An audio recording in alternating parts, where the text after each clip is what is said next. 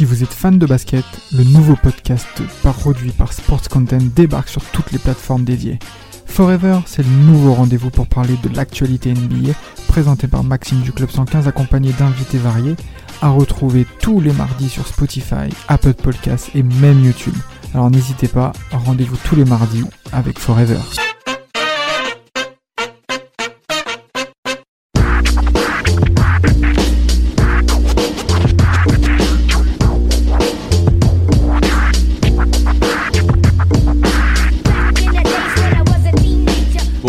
Duncast, c'est le basket de notre enfance, mais ça peut être aussi le basket actuel. Et on va parler justement de, de Greg Popovich, les mecs.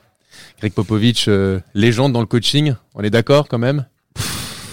C'est l'absolu, Greg Popovich. Ouais, c'est top, l'absolu, c'est l'absolu. Le mec, je crois, il a commencé en 96 jusqu'à aujourd'hui. Mm. Quel que soit le sport confondu, je crois que c'est peut-être on a affaire à l'un de, je crois l'une des plus longs, l'un des plus longs, euh, l'un des plus longs règnes au niveau du coaching de tous les sports collectifs confondus. Donc euh, pour ça, déjà, il faut déjà lui dire euh, chapeau parce qu'il a traversé le temps. Ouais, et puis c'est un mec euh, non seulement qui était qui est coach, donc qui est arrivé en 96 en tant que coach, mais qui s'est auto nommé coach parce qu'avant il était general manager des Spurs. Et, euh, et puis avec avec le succès qu'on connaît euh, euh, par la suite. Rafik, toi. Bah moi je vais commencer avec euh, une statistique. Euh, Il y a une statistique qui est tombée cette année. Euh, le nombre de jours avec un bilan négatif euh, d'une franchise sur les 22 dernières années. Les Spurs est l'équipe qui a, qui a connu un bilan négatif pendant 66 jours. La première, sur 22 ans. Et la deuxième, c'est les Rockets avec 1009 jours. Et les Mavericks avec 1049 jours. Donc euh, ça en dit long sur euh, l'impact que Popovich a eu sur, euh, sur cette franchise. Et puis 22 euh, 22 années de suite euh, où les où les Spurs se retrouvent en playoff. Ouais. Grâce, à, grâce à Greg Popo. Bah, playoff, bah, playoff, bah, après, ça n'a pas, a pas forcément com- commencé comme ça, hein, parce que euh, son, démarrage avec euh, Larry Brown euh, en tant qu'assistant coach, justement, en 92, après, il a démarré en tant qu'assistant coach avec Larry Brown, et après, il, est pas, il a enchaîné avec les Warriors avec Don Nelson, donc il avait déjà affaire à deux gros mastodontes euh, bah, du basketball américain, et ensuite, avant de, de devenir general manager, comme tu l'as dit, et en fait, il prend deux décisions importantes. Donc, en effet, il vire Bob Hill, qui était coach des Spurs euh, au début, euh, qui avait même un bon bilan, hein, Mhm. mais il le met à la porte malgré tout. Et surtout, il y a l'échange, le trade, Mhm. Dennis Rodman avec Will Purdue des Bulls, parce qu'il craignait justement, euh, on va dire, euh, le côté euh, excentrique de Dennis Rodman euh, en termes d'état d'esprit sur euh, la team. Et par ailleurs, il commence la saison avec euh, une grosse blessure déjà, hein, David Robinson qui se fait mal. Cette saison 96, il est déjà critiqué. hein, il est déjà Mhm. critiqué. hein, c'est- c'est- ça se passe pas très bien parce que même Elliott aussi qui est qui était le second couteau, enfin le troisième couteau, le deuxième le deuxième couteau pardon après Robinson, lui aussi se blesse. Donc c'était une saison assez difficile. C'est clair. Tout ça, Popovic, euh, il a toujours voulu euh, coacher. Il a toujours fait le forcing pour euh, pour être coach. C'est c'est quelque chose d'inné chez lui. Il a toujours aimé transmettre, apprendre par sa bienveillance. Et euh, tout à l'heure, tu parlais de, de personnalité d'Amaz euh, avec euh, Denis Rodman. Et euh, Popovic, quand il recrute, la première chose qu'il regarde, qu'il regarde, c'est pas le physique, c'est pas le potentiel euh, athlétique, C'est ça. c'est la personnalité. C'est Il ça. regarde la personnalité en premier. Exact. Est-ce que tu vas fit avec la, la culture que je vais imposer aux Spurs? Si tu fit, tu viens. Quel que soit ton, ton niveau physique, tu peux rentrer. Et d'ailleurs, on a vu des mecs comme Tony Parker. Tim Duncan, c'est pas un monstre physique, Tim Duncan. Euh, Ginobili, des joueurs qui ont régné sur la NBA alors qu'ils n'avaient pas un énorme potentiel physique. Ouais, bah, justement, là, tu commences à en parler. L'histoire de Pop, elle commence véritablement en 97, quand il va chercher Tim Duncan à la draft. Euh, il va même euh, jusqu'à se déplacer euh, pour aller le voir chez lui, pour essayer de le convaincre, parce que Tim Duncan, c'est quand même un mec avec un physique hors norme. Euh, un mec qui pouvait être en même temps nageur, euh, Ouais. qui était, euh, je crois, dans les, dans le, même dans l'équipe, dans l'équipe olympique de, de, Ouais. de natation. Et pour le coup, Tim Duncan, c'est lui qui va complètement révolutionner son euh, son équipe et même la carrière euh, par la suite de, de Greg Popovich, quoi. Bah, euh, Tim Duncan et Greg Popovich, un duo dans l'absolu également au niveau du sport, mais surtout là où il faut signifier, c'est que Tim Duncan n'a pas cherché non plus à être forcément leader. hein. C'est-à-dire il n'a pas une personnalité où il se met en avant, où c'est mon équipe, c'est ma team, comme certains personnages tels que Shaquille O'Neal, qui va être son grand ennemi sur 10 ans au niveau de la peinture en NBA. Et euh, Tim Duncan n'est pas quelqu'un qui va chercher justement à prendre le leadership par la force, par, euh, on va dire, par on va dire la force des choses au niveau mental, comme, Sachant qu'en comme plus- étant un mal alpha. Sachant qu'en plus dans son équipe, t'as quand même David Robinson. Exactement, David. Robinson qui était qui avait de- qui avait donc été le leader des Spurs au cours des années 90 et qui pour montrer encore une fois l'intelligence de ce monsieur qui a progressivement laissé le leadership à Tim Duncan parce qu'on a été tous impressionnés par le talent de ce monsieur, ça c'est c'est en termes de monsieur fondamentaux, défense, rebond, passe et scoring dans la peinture, concrètement, c'était l'équivalent à Shaquille O'Neal. Mais pour le Oui. coup, tu vois, je, et c'est pour ça que genre ça, ça a tout de suite allé dans ta transition, euh, Rafik, parce que ce que tu disais tout à l'heure, c'est que il y avait un côté euh, où euh, Greg Popovich, il va surtout recruter des joueurs pour leur mental et non vraiment pour leur qualité euh, basket en premier. Quand tu vois par exemple à David Robinson, bah lui tout de suite tu vois qu'il a la mentalité Spurs parce que il est le franchise player de cette équipe et puis petit à petit il laisse sa place au jeune Tim Duncan qui prend petit à petit sa place et qui, qui devient le leader de cette équipe quoi. Bien sûr, donc déjà il y a la personnalité de Robinson qui, qui rentre en compte. Mm. Il a une certaine euh, humilité de, de laisser fait, euh, de laisser Duncan prendre le lead, mais il y a aussi un travail de, de, de Popovich pour accompagner cette transition où je pense qu'il a, il a dû avoir un gros travail de communication, d'influence sur David Robinson qui est un ancien MVP parce que exact. quand même, même si on a, on a une certaine humilité, on a quand même une petite part d'ego et quand on, on est le, le, le, le- patron de l'équipe, quand même ça, il y a, il y a quand même un côté nostalgique de laisser, euh, de laisser, euh, se- se- laisser l'équipe à quelqu'un d'autre. Donc euh, je pense que Popovic a fait un gros travail dessus de communication. D'ailleurs, vraiment, il a, je pense que il y a une des qualités qu'a Popovic, c'est son influence. Je pense qu'il il, il- arrive à influencer les joueurs avec qui euh, il travaille. Et euh, d'ailleurs, il y a, je pense à une autre transition quand il a fallu changer de, de style de jeu entre le entre un, un, jeu peu rythmé de, de, de mi-terrain où Duncan était le leader. Il a accompagné euh, la transition en donnant le lead à Tony Parker dans un jeu de transition. Donc vraiment, je pense que la, une des qualités essentielles de, de, sa communication et son influence qu'il a avec les joueurs. Mais c'est pour ça que c'est une grande équipe parce qu'en fait, c'est pas une histoire que de coach, c'est qu'en fait tout le monde est enseignable dans cette franchise. Tout le monde est enseignable. Et quand t'es enseignable, Tout le monde ça, accepte ça critique. devient facile, ça devient facile en effet de te remettre en question pour continuer à être performant dans le temps. Et euh, David Robinson qui a fait des grosses stats au cours des années 90 va petit à petit commencer à faire sa dizaine de points par match, ses 8 à 7 rebonds par match en moyenne. Et surtout en termes de jeu, c'est Tim Duncan qui récupère presque 60% des possessions offensives des Spurs en jouant pour la margeur du temps au poste bas hein, parce qu'on va pas se mentir, on est dans une NBA à domination intérieure, d'accord? Et euh, dans cette domination intérieure, Tim Duncan correspond parfaitement à cette euh, mouvance de la NBA. Et euh, ce qui est intéressant, c'est que dans les premières années, les Spurs vont pas forcément t'entourer de jeunes joueurs, mais de joueurs vieux briscards. Il faut également parler avec Avery Johnson, qui va devenir coach des Mavs par la suite, Et gagner un euh, titre et a NBA. gagné un titre NBA, bien entendu. Il y a Elliott aussi qui est présent, donc on a affaire Steve Kerr. Steve Kerr, bien entendu. Mais alors Steve Kerr, non, c'est- alors Steve, oui Steve Kerr, bien Ouais, entendu, oui Steve Kerr, excuse-moi. Il est champion hein, même avec avec les, les En Spurs. 2003, en Oui. 2003.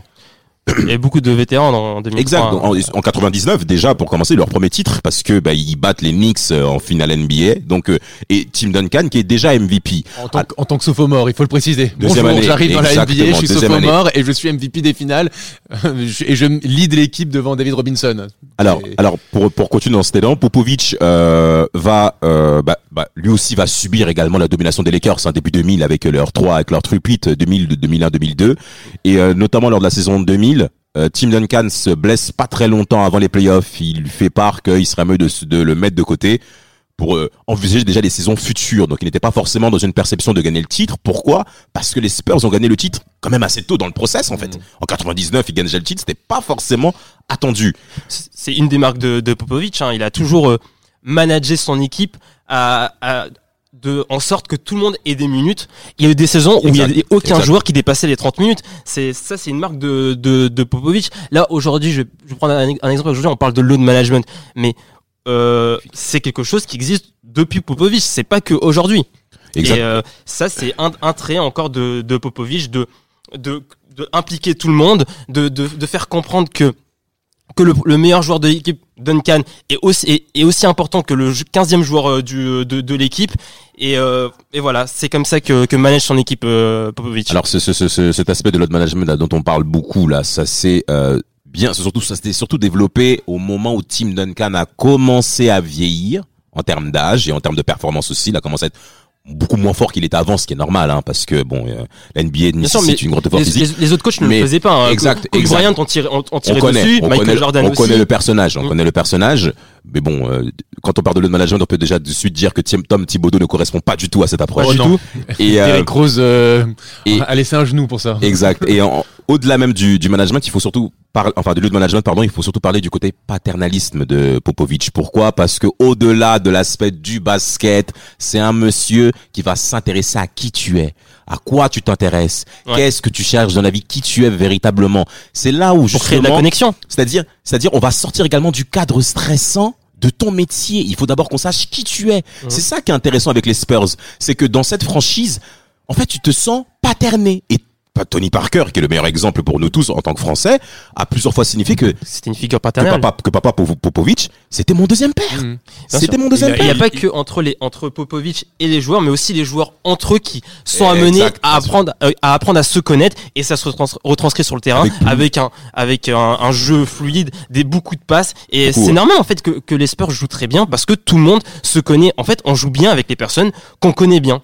Non, mais Tout puis- simplement. Et Tout puis, simplement. et puis aussi, ce qu'il faut dire, c'est que Tony Parker, euh, comme on le dit, il avait dit euh, lors de la fin de sa carrière, c'est que pourquoi il considérait Popovich comme son deuxième père, c'est que par exemple, les soirs de Noël, eh ben, il était invité chez la famille Popovich. Avec Boris Ah bah, Dio, ah. Avec Boris Dio. avec- Et voilà. Et il raconte. Et c'est quand même très inhabituel de voir un entraîneur pouvoir faire, pouvoir faire ça, inviter ses joueurs avec, avec euh, la femme, les enfants. euh, on pourrait croire que, euh, on pourrait croire qu'il y ait trop de rapprochement, mais justement, c'est, il y a, il y a un côté, comme vous le dites, paternaliste qui fait qu'il y a quand même ce respect du joueur pour la personne qui est Greg Popovich et Greg Popovich en plus c'est un mec quand même qui a un putain de pif enfin je suis désolé d'être un peu vulgaire mais parce que tu vas bon tu vas chercher Tim Duncan évidemment super joueur ça euh, premier pick de draft. Tu vas chercher Manu Ginobili en 99 57e pick de draft 57e vous vous rendez compte c'est on est dans la fin de fin de, le- de, de la draft c'est incroyable d'aller Et de chercher 60, hein. euh, qui est de 60. C'est-à-dire que c'est vraiment c'est le, le, le fond le, les fonds de tiroir. Parce que c'était 57e. aussi l'un des premiers coachs à regarder en dehors des États-Unis. Exactement, Exactement, exactement. Tony Parker deux ans après, 28e. Et en puis 2001. en deux- voilà exactement en 2001. Et puis alors même si c'est par un process de swap etc. Mais ils ont tout de suite ferré le coup avec Kawhi Leonard qui vont aller chercher en 2000 en 2011. Ce qu'il faut dire c'est que Popovic il a réussi à développer quatre quatre futurs Hall of Famer. Oui. C'est quand même incroyable. Il y a quand même Mais- peu d'entraîneurs qui ont un tel palmarès. tu, tu, tu parles de, il a développé des futurs Hall of Famer, mais aussi il a, il a permis à des joueurs sur qui on ne comptait pas en NBA d'exister en NBA. Maintenant, Danny Green, c'est quelqu'un qu'on va aller chercher pour gagner une bague NBA au, au poste 2. Totalement. Alors qu'il il a, au début de sa carrière, Cleveland n'en voulait pas. Je pense bah, Kawhi Leonard, euh, c'est un énorme développement. Il y a des joueurs comme Patty Mills qui était en surpoids. Il arrive avec Popovic, le mec est complètement fit et il participe activement à la conquête d'un titre Boris Dio. euh, Boris Dio qui, qui renaît. Euh, j'ai d'autres exemples. Matt Bonner, c'est Mm. quand on le voit, il paye pas une mine. Et le mec a réussi à avoir une carrière NBA grâce à euh, Popovic. Enfin, une carrière entre guillemets. Il a, il a réussi à exister en NBA. Euh, Aujourd'hui, DJ White. Euh, honnêtement, DJ White, s'il atterrit dans une autre franchise, je pense pas qu'il ait, ce niveau Mm. tout, au- tout de suite au bout de, de deux ans. Non, non, mais d'accord. Mais c'est pour ça que euh, justement bah, beaucoup de personnes vont prendre exemple par rapport au système Popovic parce qu'on ne peut pas que parler de Popovic, il faut aussi parler de Russie Bufford en fait qui arrive en même temps euh, aux Spurs en même temps que Popovic en tant qu'assistant coach et lui il était justement positionné en tant que scout. Il était dans le scouting. Donc euh, on parle de recherche de joueurs à, à fort potentiel et monsieur Russie Bufford qui est aujourd'hui le GM euh, des Spurs hein, depuis maintenant 2002 euh, ce monsieur a également euh, pu bâtir bah, cette dynastie qu'on appelle les Spurs. Et ce qui est très intéressant, c'est que c'est des personnes qui savent s'effacer. Les Spurs ne sont pas une franchise dans laquelle on va se mettre en avant. Déjà, c'est pas un grand marché, c'est pas un marché avec une certaine attractivité médiatique.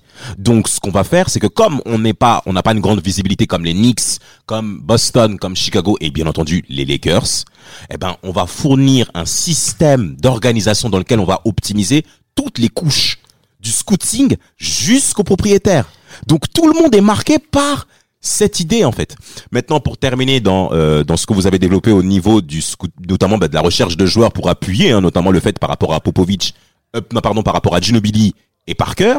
Euh, le dernier exemple avec Ginobili. Ginobili a été drafté en 99. Il n'est pas arrivé en NBA immédiatement. Pourquoi? Parce que Popovic avait préconisé que Mister Ginobili puisse continuer à se développer encore en Italie au Virtus Bologna justement euh, et que arrivé maintenant en NBA en 2002 à un certain niveau de maturité, il puisse exploser. La preuve lors de la série lors, lors des playoffs 2003, Il est déjà efficace. il est c'est excellent, c'est excellent. Alors, pour appuyer par rapport à Danny Green, avant de parler de Danny Green, il faut également parler de Bruce Bowen. D'accord Faut également parler de Bruce Bowen. Pourquoi Parce que lui aussi vient encore de l'Europe. Donc on revient encore une fois sur l'exemple Popovic qui va rechercher sur le marché euh, étranger parce qu'il n'y a pas qu'une structure d'Europe. On parle de l'Australie, on n'a pas de Mills.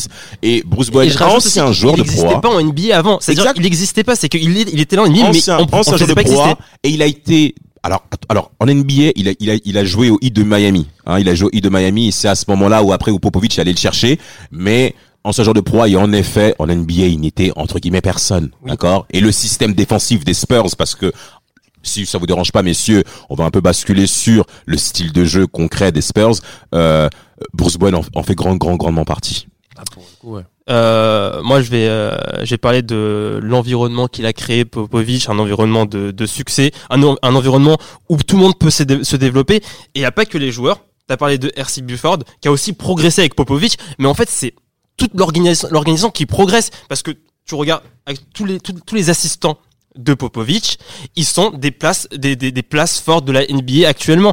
Je pense à Budenholzer, à Milwaukee, qui et dans le même Hawks Hawks avant, parce que pourquoi Budenholzer c'est vraiment le, le le fils de Popovic parce que Ils ont- il a réussi à, à, à mettre Corver All-Star.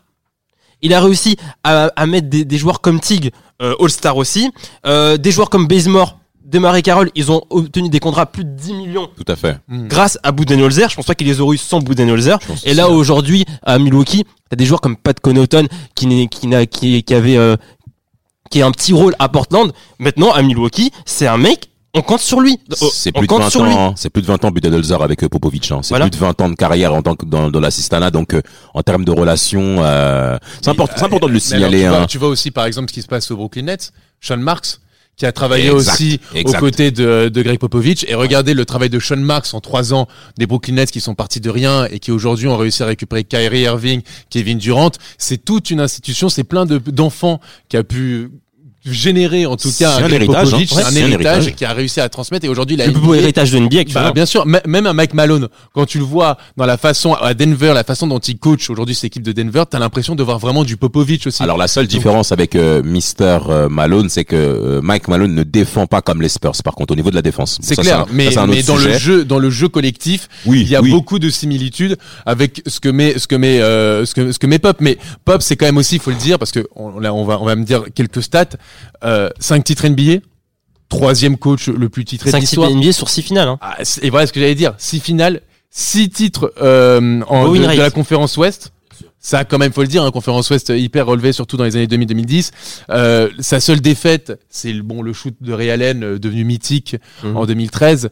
Euh, il est aussi trois fois coach de l'année, 2005, 2012, 2014.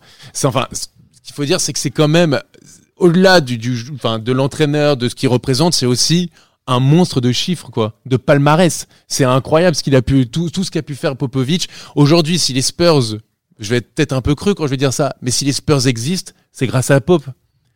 dans l'image, dans l'image, euh, Dans le l'image, paysage dans, NBA, dans le paysage NBA, dans dans le- le paysage l'esprit collectif, même. dans l'esprit collectif, pour moi, bah, je suis désolé, si les Spurs existent, c'est Pop, quoi. Oui, et en plus, tu, là, tu dis si les Spurs existent. Il y avait plus- plusieurs équipes qui jouaient comme les Spurs à l'époque, comme les Pistons. Et c'est, c'est, c'est- les- les- en Hmm. 2003, en 2003, c'était, c'était à peu près le même style de jeu, un style de jeu très, défense, Mmh, très défensif, Pas forcément d'accord. En basé défense, sur oui. pour la défense, oui. basé sur un rythme lent. Et maintenant, les Pistons, depuis, euh, depuis 2003-2004, n'existent presque plus. Mais Euh, qui était le coach des Pistons euh, en 2004 C'était Larry Brown, qui était donc le papa, Oui, le- non, un des mentors de, de, c'est de, pour de dire Pop. que c'est pour dire que Popovic a, a, a réussi à faire perdurer sa franchise alors que le style de jeu changeait.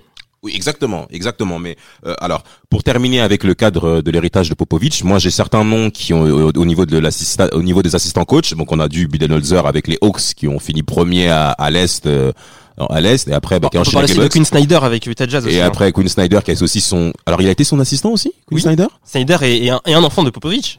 Ok, bah après il y a, il y a- il y a Brett Brown surtout aussi au niveau des Sixers qui a fait 7 ans, qui a fait 7 ans de bah, de de- de-. Il Avery aussi Johnson. Ime, Ime Udoka aussi. l'ancien joueur de, de, de, de, de Portland, des Mhm. Kings, qui a fait aussi 7 ans, je crois. Ah, pardon, t'avais dit un nom, je crois aussi. Avery Johnson. Avery Johnson, bien sûr, qui a été Bien coach avec les Mavs en finale 2006 face au Heat, Mhm. de, Pat Riley, justement.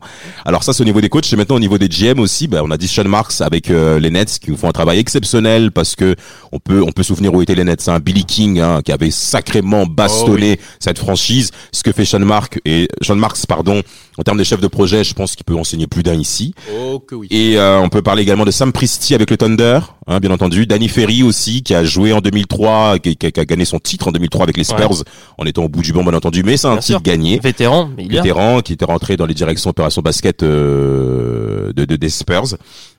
Et euh, moi, je pense que c'est- je pense que c'est quand même pas mal. Je Oh, pense que c'est quand même pas mal en termes d'héritage euh, au niveau du board et au niveau euh, des bancs NBA. Et même moi, je vais ajouter, je sais pas vous, mais moi j'ai remarqué, en 2014, les Spurs ont tellement ébloui, en, en 2013, les Spurs ont tellement ébloui la, le, le basket avec, avec leur style de jeu, mais aussi, le, le- mais aussi le, le monde entier. Il y avait des personnes qui n'avaient jamais regardé de basket, quand ils mettaient les Spurs sur Bein, ils avaient jamais vu un, ma- un match de basket, mais ils savaient que ça jouait bien au Mhm. basket. Ouais, ils ont ouais, compris, ils ouais, disaient, ça c'est sûr que c'est du beau basket, c'est sûr que là ça joue Des très mecs- bien. Alors qu'ils avaient jamais regardé un match de basket. Et grâce à ça, il y a plein de mecs qui sont, qui sont mis à suivre la NBA. Mais c'est pour ça justement qu'il faut. Euh, c'est pour ça justement que ces mecs-là.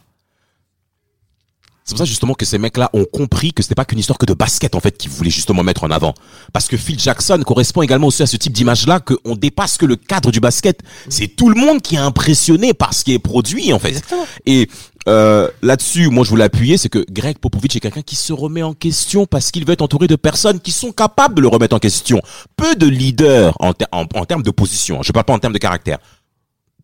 Des, des leaders hiérarchiques, beaucoup de leaders en question de, de ce, de ce genre de modèle n'aiment pas être remis en question par les personnes qui sont dans leur entourage proche. Oui. Or que Greg Popovich a plusieurs fois dit à ses, à ses assistants, et Ettore Messina, qui était ben, un grand coach européen, qui a, qui a pratiquement tout gagné, qui a été assistant coach avec euh, euh, euh, avec Greg Popovich bien entendu a plusieurs fois mentionné que si jamais messieurs vous n'êtes pas prêts à me remettre en question je suis capable de vous virer donc ça veut dire que au lieu d'être viré parce que justement tu te permets dans certains milieux managériaux, je vais pas je vais pas mentionner les noms, dans certains milieux managériels, on peut te virer parce que justement tu contredis le, le, le chef. Là, Greg Popovich va te dire, si tu me contredis pas, tu- j'étais capable de te remettre à la porte. Et sûr. là, on parle également de son staff, mais ça peut toucher également les joueurs. C'est-à-dire que Popovich va plusieurs fois poser la question lors- au cours des temps morts, euh, messieurs, est-ce que je vous emmerde? Qu'est-ce qui vous embête? Parce que vous êtes mauvais. Qu'est-ce que vous pensez qu'il faudrait qu'on puisse remettre en place? Et c'est à ce moment-là où tu as des leaders comme Bruce Bowen et non Tim Duncan, parce que Tim Duncan, bon, il a forcément fait, mais c'est pas un leader, on va dire, en termes euh, vocal. C'est plus un leader en termes de, de, de, de, de, talent pur sur le terrain, de tout, mais pas un leader vocal. Des joueurs, par exemple, comme Bruce Bowen, vont prendre la parole pour justement ben, dire ce qu'il en est. Et c'est pour ça, justement, que euh, c'est important de mentionner ça. Dernier point, euh, Tony Parker, il est au vestiaire. Alors l'émission Le Vestiaire, c'était sur SFR, là, l'émission Le Vestiaire, hein, où Tony Parker a été invité. Il avait parlé d'une anecdote au vestiaire justement ben, au cours de l'émission par rapport à ce qui va être Pop et euh, Tim Duncan et Ginobili. Alors Pop est très en colère, il les engueule. Un coach Pop les engueule clairement dans les vestiaires et en fait il se trompe au cours de l'argumentation de Pop pendant sa colère en fait. Mais ce, ce qui est intéressant, ce que dit Parker, c'est que en fait nous qui étions les leaders, moi bien entendu, Ginobili et Duncan, on n'a pas cherché à reprendre Pop devant les jeunes joueurs qui arrivaient derrière. Parce que Pop a réussi à influer justement cet esprit Spurs, non que sur lui, mais également sur les joueurs. C'est-à-dire les joueurs vont également prendre part des erreurs de leur coach et le couvrir devant en fait les autres, pour éviter de le discréditer auprès des jeunes qui arrivent derrière. C'est ça justement qui est intéressant en termes de, de, de je dirais même en termes de leadership, parce que leadership c'est pas une histoire de donner le ballon et puis maintenant tu commences. Non, je veux te transmettre mon esprit. Puis il y a même ce côté dans ce que tu dis, euh, Damas, où je suis d'accord avec toi, et on en parle souvent, c'est euh, le côté où il engueule ses superstars devant les jeunes, et les superstars, elles se taisent. Parce qu'ils savent que c'est une question de, euh, de transmission. Ils savent que si Greg Popovich peut engueuler un Tim Duncan, un Manu Ginobili, un Tony Parker, alors il pourra, il pourra engueuler n'importe qui et personne ne pourra dire quoi que ce soit. Parce que si un Tim Duncan peut accepter une gueulante de la part de Greg Popovich, tout le monde peut accepter une gueulante de Greg Popovich. Exact. Tu dis, tu dis Exactement. Gand, mais, mais surtout il est honnête. Il est honnête avec tout le monde. Il dit les choses. Euh, Il y a, j'ai en image. euh, Non, mais il pourrait prendre des pincettes. Là, il en prend aucune. Même avec Tim Duncan. Oui, oui, mais c'est ça qui est, c'est euh, qu'il est honnête. Et en fait, il est franc avec avec, avec les gens. Euh, quand quand il s'agit de quand il était euh, dans le dans le staff technique des, des Warriors, quand il fallait euh, couper des personnes, c'était de- Don Nelson lui lui, lui demander de, de s'occuper de ça. Parce que il savait être honnête avec les gens. Et il le faisait aussi euh, aux Spurs. Quand il a quand il devait virer les gens, il il, euh, il, il disait les choses, il disait mais il disait bah voilà, je te coupe mais voilà tu, tu sais que maintenant que je serai toujours là pour toi. Ouais. Il a il avait le discours pour Damon Stoudemire peut en, en témoigner en Totalement. meneur de Portland. totalement et euh, voilà c'est c'est ça c'est pop, il est honnête. Bah, Il est humain, il est très humain voilà, il est très humain. Genre, pour finir euh, sur ce pro- sur ce podcast, euh, pour vous, s'il y a un titre qu'on doit retenir, c'est lequel? Moi personnellement, c'est 2014. Je trouve que c'est une masterclass en termes de jeu. Aussi psychologiquement, revenir aussi fort, alors qu'en 2013, ils ont la coupe, euh, le, le trophée Larry Brown, et dans le et, et, et, dans le dans le couloir, on le voit. Et pourtant, il y a ce shoot de, de Ray Allen qui change tout. Et puis après, on connaît l'histoire. Le hit est, est- vainqueur et ils arrivent, ils reviennent l'année d'après. Ils retombent contre le hit, le hit de LeBron James et, des Heatles, qui veut, qui en plus qui a, a pour objectif de faire un three-peat, le premier depuis les Lakers. Et finalement, il arrive à les écraser 4-1. Mais au-delà du, du, du- du- du- même de, de, de- de- du résultat, c'est le jeu face à Spolstra qui est aussi un grand tacticien. C'est une merveille. C'est un des plus beaux jeux pratiqués pour moi lors d'une finale NBA de ces dernières années. Je suis d'accord. Ouais, 2014. Pareil 2014 parce que il y a il y a y a plusieurs joueurs étrangers sur le terrain, donc ça veut dire qu'il est allé à l'encontre des biais qu'on avait euh, aux États-Unis par rapport aux joueurs étrangers. Il a fait il a est parti à l'encontre de ce biais-là. Il a créé un très beau jeu avec ses joueurs étrangers. Aussi euh, le fait qu'ils aient, ils aient, per- ils aient, euh, ils perdu en 2013 et qu'il il, a convaincu les trois les trois les trois briscards de repartir pour une année de plus parce que Duncan est sur la fin, Ginobili commence à être à la fin et aussi Tony Parker commence à être sur la fin et ils sont allés chercher le, le- le titre en 2014. Pour moi, c'est le plus beau. Mais là où tu rejoins, euh, et euh, après Damas, je pense que tu donneras ton avis, le côté international, t'as Tony Parker, t'as Manu Ginobili, t'as Patty Mills, t'as Thiago Splitter. Ouais. C'est quand même incroyable le nombre de joueurs. Patty Corey Joseph. Patty Mills, tu l'as dit. Corey Joseph, Ouais, Corey Patty Joseph. Corey Joseph. Corey Joseph, ouais. Le nombre de joueurs en dehors Boris Dio. de... Ouais, bah évidemment Boris Dio qui est une pièce essentielle dans cette équipe. Euh, Enfin, c'est c'est c'est génial quoi. Moi, euh, je vais vous contredire. Je vais plutôt dire 2003. Pourquoi? Parce que il fallait couper l'armada Lakers 2002, qui certes avait des fissures internes, mais qui avait quand même un niveau pas comme si c'était pas exceptionnel. une armada Miami. hein. Et euh, ouais, mais après, ce qu'a fait les Lakers, c'est Miami ne l'a pas fait. Vu que les, les Mavs les ont battus en 2011. Bien qu'ils ont fait trois finales consécutives aussi. Mais je préfère quand même le, le, le titre de 2003 parce que euh, j'avais rarement vu quelqu'un dominer euh, Shaquille O'Neal dans la batture comme l'a fait Tim Duncan, bien que ce ne soit pas mon joueur préféré. Et euh, moi, j'ai été très impressionné parce qu'ils ont conservé, en tout cas, je parle de 2000, début 2000, personne ne concurrençait Shaq.